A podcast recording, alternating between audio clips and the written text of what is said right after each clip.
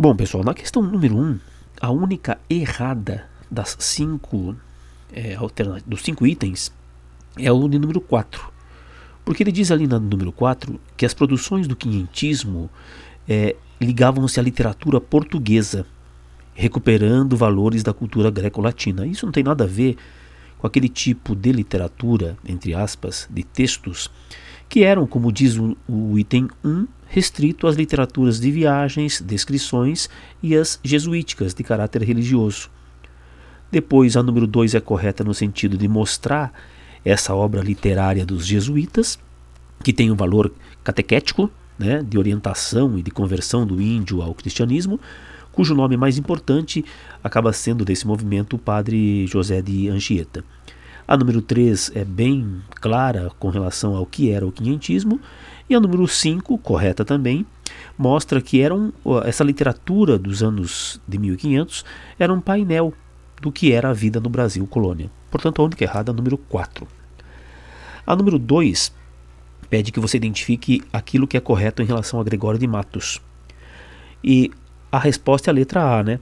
Porque ele teve é, na poesia sacra religiosa o tema do pecador arrependido. Aliás, é um tema muito recorrente na poesia do Gregório de Matos.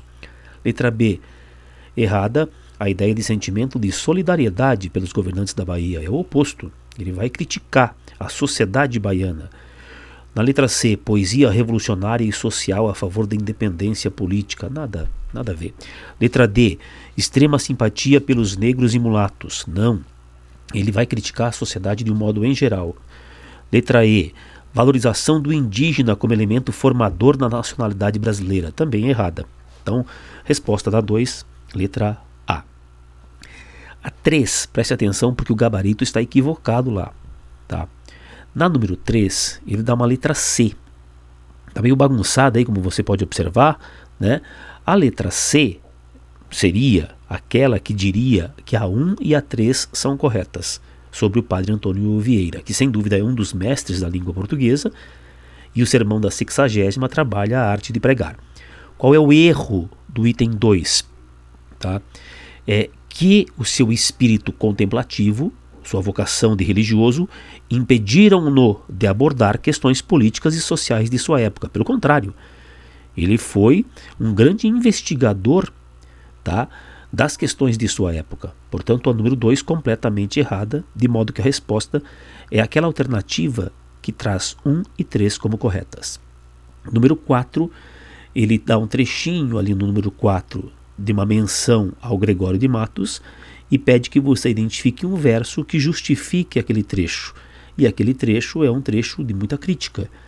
Muita crítica com relação às condutas das pessoas naquela sociedade da época, comum inclusive hoje. Né?